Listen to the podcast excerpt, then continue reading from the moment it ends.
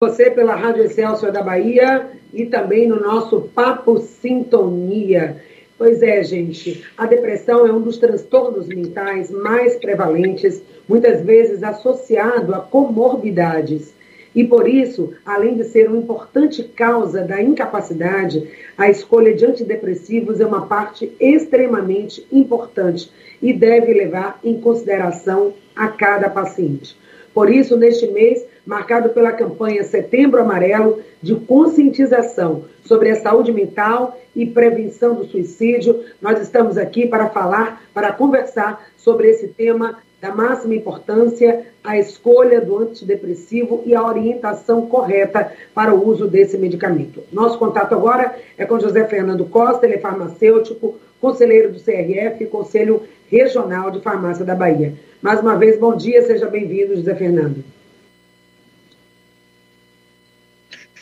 Bom dia, Patrícia. Bom dia também a todos os ouvintes da Rádio Excelsior. É um prazer muito grande estar aqui mais conversar com todos vocês. Tema que é tão importante, tão necessário e que a gente precisa isso mesmo falar a respeito para que todos estejamos mais conscientes e possamos fazer melhor uso de todos os recursos que a gente tem para a resolução desse, que é um problema tão importante em todo o mundo. Né? Então, estamos aqui. Então, a importância de, desse alerta, Zé Fernando, porque há muitas vezes o uso indiscriminado dessas substâncias, né, dos antidepressivos. Vale lembrar que são tipos de medicamentos que devem ser orientados. Existe uma norma, existe um protocolo, obviamente, para a venda desses produtos. Eu queria que você caracterizasse um pouquinho os antidepressivos e por que, que é importante o uso de forma racional, consciente e orientada por um profissional habilitado. Bom, primeiro a gente precisa entender diagnóstico para a depressiva, ele é um diagnóstico médico, né? Então, diagnóstico específico, que é o médico, para que o diagnóstico então seja feito. É um diagnóstico que, para quem já está habituado a lidar com esse tipo de situação, eu diria que facilmente vai se caracterizar e uh, a dificuldade talvez esteja no momento seguinte, que é para o ajuste do medicamento necessário, nas dosagens também necessárias. Isso precisa ser feito pelo médico que acompanha esse paciente. A gente pode até falar um pouco mais adiante a respeito da participação do farmacêutico uh, nesse processo, tanto de venda quanto de utilização, mas inicialmente é preciso que a gente entenda que há a necessidade, inclusive para a compra do medicamento, de que esse paciente tenha sido atendido por um médico e que ele receba uma prescrição que, inclusive, vai seguir de forma diferenciada.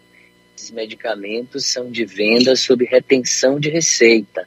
Então, o profissional, inclusive eh, o médico que vai atender esse paciente, ele precisa é, e, e não apenas identificar, mas informar por quanto tempo naquela receita o paciente vai fazer uso daquele medicamento. Então, eu acho que a primeira grande questão que a gente precisa deixar claro é a necessidade do diagnóstico médico. O farmacêutico vai entrar como complementar ao processo de tratamento, com algumas orientações que a gente pode também é, detalhar um pouco mais adiante, mas no primeiro passo a necessidade é de atendimento médico. Bom, a gente tem, e quando se fala nessa questão, é preciso que a gente pense em todos os cenários de atendimento em saúde e a gente tem grande ou maior parte da população que é usuária do Sistema Único de Saúde, né? Então, talvez o mais interessante seja a gente começar pensando a respeito da, da, do atendimento nesse setor.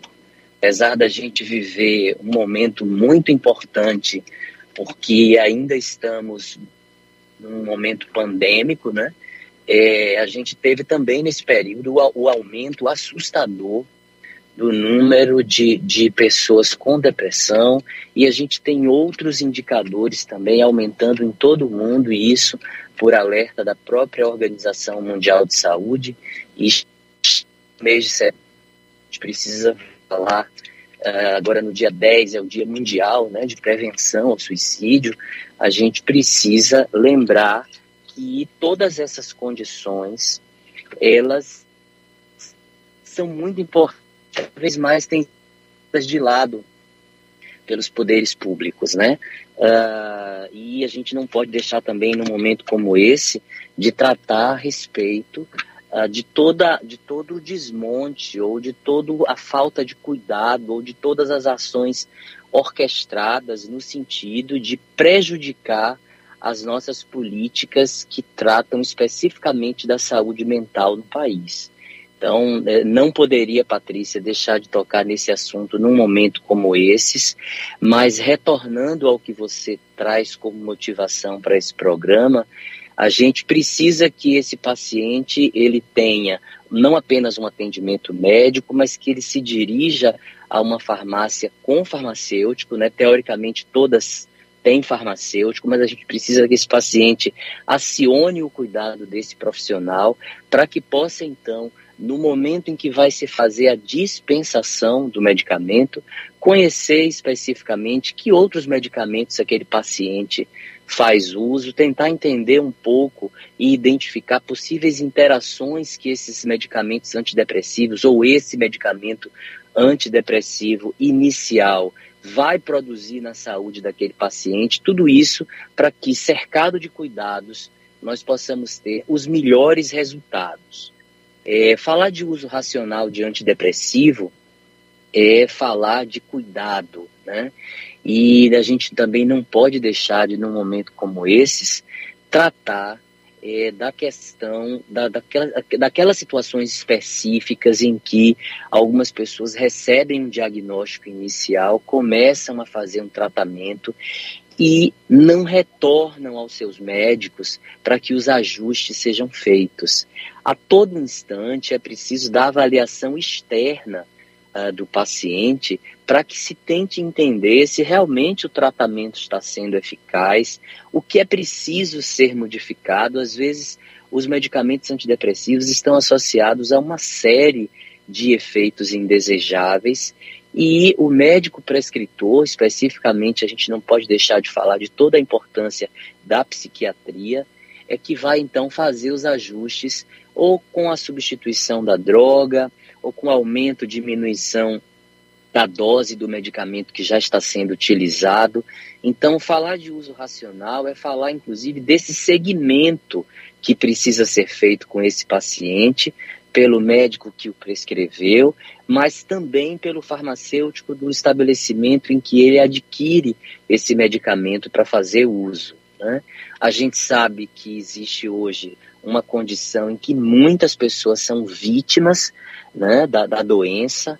A gente tem uma estimativa da Organização Pan-Americana de Saúde que fala que até o ano de 2030 a depressão vai ser uma das doenças mais comuns uh, na população mundial, e isso abre uma série de alertas e uma série de possibilidades, inclusive de discussão do tema, e a gente precisa, uh, no momento em que fala dessas questões, para quem já tem um diagnóstico e já está em tratamento, a gente precisa também alertar a população como um todo, precisamos estar em alerta para a identificação dos sinais iniciais desses, desses distúrbios, para que se procure a, a, ajuda, se procure tratamento, se procure diagnóstico, porque todas essas condições tratadas previamente, certamente, é, tanto os resultados é, podem ser observados mais precocemente, como alguns danos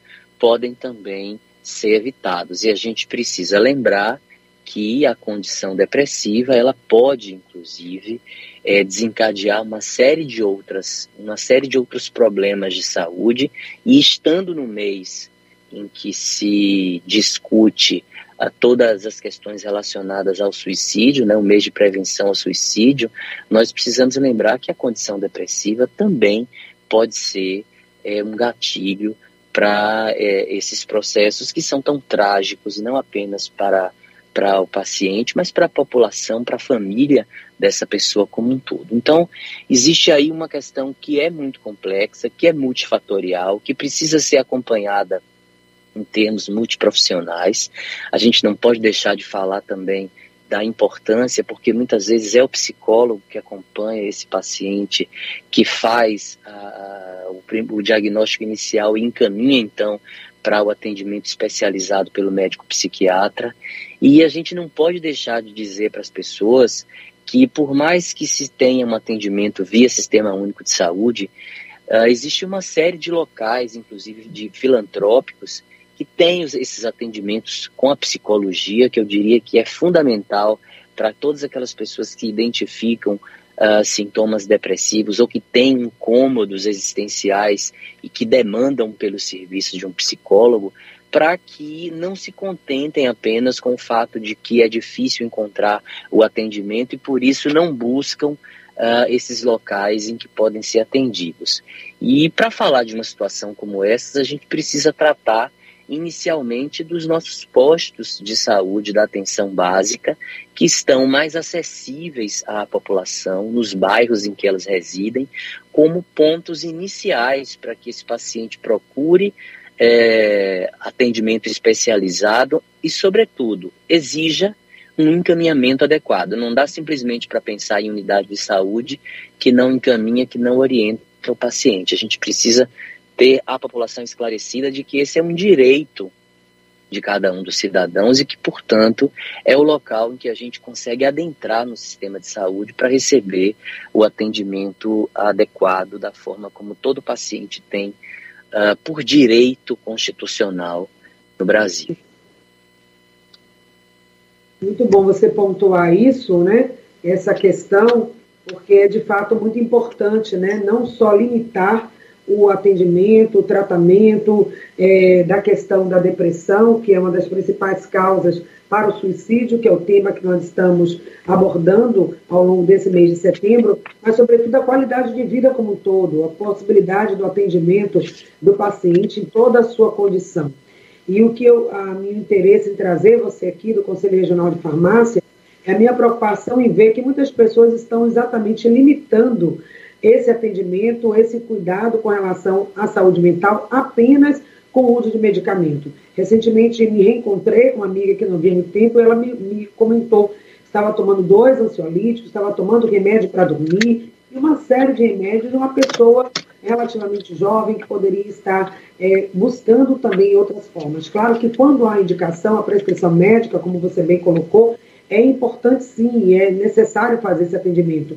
Mas é importante também buscar outras formas, né, José Fernando? Eu queria que você salientasse isso, essas considerações da pré-prescrição, da pós-prescrição e também do desmame desses medicamentos, que é possível você ir buscando uma melhor qualidade de vida e aos poucos deixar de estar tomando tantos remédios. Queria que você falasse um pouquinho uhum. sobre isso, sobre essa busca imediata. Eu estou com é, sintoma é, e vou direto para o medicamento. É. E a gente precisa primeiro falar de que todos coletivamente vivendo num momento muito desafiador e num momento muito exigente das nossas vidas. Né? E aí não apenas por conta de tudo que a gente tem experimentado nos últimos três anos, mas também por toda a condição política e social que a gente, e econômica que a gente vivencia. Todos esses são fatores extremamente ansiogênicos, ou seja, nos deixam muito ansiosos, nos trazem muitas incertezas, nos causam muitos incômodos.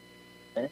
E com isso a gente precisa, inclusive, é, diferenciar e procurar se conhecer um pouco processo de identificar o que realmente é uma tristeza ou que realmente é uma tristeza que eu já não consigo mais resolver sozinho, para que a gente não caia naquela outra armadilha de ao primeiro sinal de tristeza já tentar a utilização de medicamento, porque até porque a gente tem graves problemas decorrentes da banalização do uso desses medicamentos. A gente tem uma série de pessoas, inclusive, que não buscam outras fontes alternativas para tratamento e ficam, uh, uh, inclusive, dependentes das drogas para sobreviver. E aí a gente entra naquele, naquele esquema clássico das pessoas que tomam medicamento para dormir e depois tomam medicamento para acordar. Então, é preciso um alerta. A gente vivendo um momento em que, inclusive como farmacêutico e como é, muito preocupado com essa questão, é preciso que todos os profissionais da saúde também estejam atentos para evitar alguns, alguns tipos de situações dentro das premissas do uso racional de medicamentos. Né? E aí, quando você conta o exemplo dessa, dessa pessoa próxima a você, eu diria que esse é um exemplo, Patrícia, que tem sido cada vez mais comum. A gente precisa lembrar, inclusive, que para essas condições, todos nós podemos buscar, inclusive, outras formas de tratamento que não necessariamente o medicamento. E quando eu falo dessa questão, eu preciso lembrar o seguinte: se já há uma condição instalada, já há o acompanhamento por um profissional e prescrição consequente, ok, a gente precisa dar sequência a esse tratamento. Mas para aquelas pessoas que simplesmente se encontram em momentos de dificuldade, eu acho que é preciso, inclusive, a gente falar de algumas outras questões que algumas pessoas vão achar, inclusive, controversas, né? Mas é, a questão religiosa e pessoal e individual desse indivíduo precisa ser levada em consideração. A questão dos relacionamentos que essa pessoa também tem precisam ser levados em consideração. Tudo isso como forma é, de buscar ajuda e de encontrar amparo para atravessar esse momento de maior dificuldade. Até porque a gente sabe que algumas pessoas que às vezes começam a utilizar antidepressivos vão ter uma dificuldade muito grande depois para fazer o desmame dessas drogas. Cada caso é um caso, as pessoas que precisam do medicamento elas têm que fazer uso, mas a gente tem que inclusive é, é, é, falar para que as pessoas que hoje estão em tratamento dialoguem com seus médicos para entender qual é o plano de tratamento, o que é que se pretende fazer, por quanto tempo esse medicamento vai ser utilizado, por mais que a gente saiba que existem variações e algumas pessoas vão demorar muito mais tempo uh, sob o uso do medicamento para conseguir, então, iniciar o processo de desmame, mas a gente precisa que esses pacientes também estejam ativos no processo, na medida em que, entendendo o que está sendo feito, possam também colaborar, fazendo sua parte, no sentido de buscar outras formas de, inclusive, encontrar condições de existência sem o uso exclusivo de medicamento. E aí, todos nós profissionais, inclusive médicos, precisam estar atentos para que esse paciente, participando desse processo, se tente, então, na medida do possível, fazer a utilização pelo menor tempo possível, porque, inclusive, a gente sabe que isso acarreta em custo para esse paciente, que na grande maioria dos casos também é um paciente do Sistema Único de Saúde, e os custos que se tem para o tratamento de, de sintomas uh, da saúde mental, de questões da saúde mental, é um custo que tem sido elevado uh, recentemente, nos últimos tempos, justamente por conta desse aumento de, de prevalência de pacientes que apresentam uh, todos esses distúrbios. Eu não sei se eu respondo ao que você necessariamente pontua, mas eu tento nessa fala trazer um pouco da minha preocupação e da atenção que todos nós precisamos ter para com a questão. Exatamente, né? Acho que com certeza, de forma muito responsável, consciente e ampla, você traz, né, um foco maior não apenas na medicação, que é o tema que a gente está falando, por conta de termos as terças-feiras aqui o foco no programa na questão da farmácia e comunidade, mas você traz uma questão de saúde pública muito maior, né, de demandas outras, e que a pandemia evidenciou, aumentou, ampliou ainda mais, e que precisa ser vista com, de uma forma é, mais sistêmica, como você disse, né? não só o que vai ao uhum. médico vai prescrever o medicamento, não só o farmacêutico que vai ajudar e orientar ali naquele momento é, da compra daquela pessoa que está, mas de todas as pessoas né, que estão realmente interessadas em saúde, bem-estar e qualidade de vida, em saúde mental. Sim. Nós estamos falando, né? Me deixe, se você me permite fazer apenas uma complementação, é, a gente sabe que muitos medicamentos hoje podem ser adquiridos fora dos estabelecimentos oficiais, que são as farmácias e drogarias. Então é preciso chamar atenção, inclusive, para aquelas pessoas que consomem medicamento que são comprados sem receita médica. Isso aí já, já acende um alerta muito importante, porque a gente sabe que existe um mercado uh, irregular de medicamentos e que muitas dessas substâncias podem ser adquiridas. O medicamento do, da pessoa que teve um sintoma parecido com o meu não necessariamente vai me servir, porque talvez eu não tenha a mesma condição ou a mesma exigência. Uh, um outro caso também muito comum, muito frequente, é aquele paciente que foi uma vez, recebeu uma prescrição e continuou utilizando a mesma dose, o mesmo medicamento, por tempo muito elevado, sem uma nova avaliação pelo profissional que o prescreveu. Então, assim, a gente sabe que toda e qualquer condição que requer a utilização de medicamento, ela precisa da avaliação contínua. Esse paciente precisa retornar ao médico que o prescreveu, justamente para que faça uma nova avaliação, se defina se aquela droga está sendo realmente satisfatória, se ela precisa ser complementada com uma outra substância, se a dose pode ser aumentada ou diminuída. E é no momento em que a gente vive, depois de é, quase três anos né, com, com a, pandemia, a gente tem muitas pessoas que simplesmente deixaram de voltar às suas consultas de revisão. E a gente, inclusive, precisa pensar nesses momentos para o paciente usuário do Sistema Único de Saúde, em que certamente um número muito grande de pessoas ainda espera por um atendimento, isso aumenta a demanda mas essas pessoas também não podem se esquecer de que elas têm que retornar para atendimento. Então não dá simplesmente para entender que o posto está cheio ou que não tem vaga e deixar de buscar essa ajuda. É preciso retornar para avaliação, porque a gente sabe que todo o sistema hospitalar sofre de muita procura e esse paciente que hoje não faz as suas avaliações periodicamente, ele pode ter graves complicações e ainda aumentar essa demanda lá na frente pelo atendimento especializado nos hospitais de média e alta complexidade. Então a gente precisa pensar em toda essa cadeia, falando inclusive de prevenção. Uhum. Né? E aí, aproveitando o mote do que a gente tem para a utilização dos antidepressivos, tentar lembrar que esse paciente, via de regra, ele também é, é, é usuário de outras substâncias. Então, por isso que eu faço essa consideração. Mas não deixando de falar da importância da reavaliação periódica desse paciente que faz o tratamento com droga antidepressiva, inclusive para que, por avaliação externa, né, e às vezes o profissional médico vai requerer a avaliação dos familiares a respeito do comportamento daquela pessoa, tudo isso num processo que de fato inclui e abrange a todos, porque como um processo de adoecimento, ele não acomete apenas o paciente, ele acomete o seu entorno e necessariamente as pessoas que convivem com ele de forma mais próxima.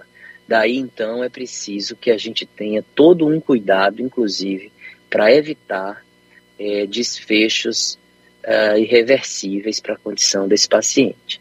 Exatamente. Mas a gente não pode também deixar de falar que essa é uma condição prevenível, diagnosticada previamente, ela se trata com maior facilidade, para que a gente também não coloque na condição de condenação. Né? Uhum. O que mata, na grande maioria das vezes, é o desconhecimento, é o preconceito.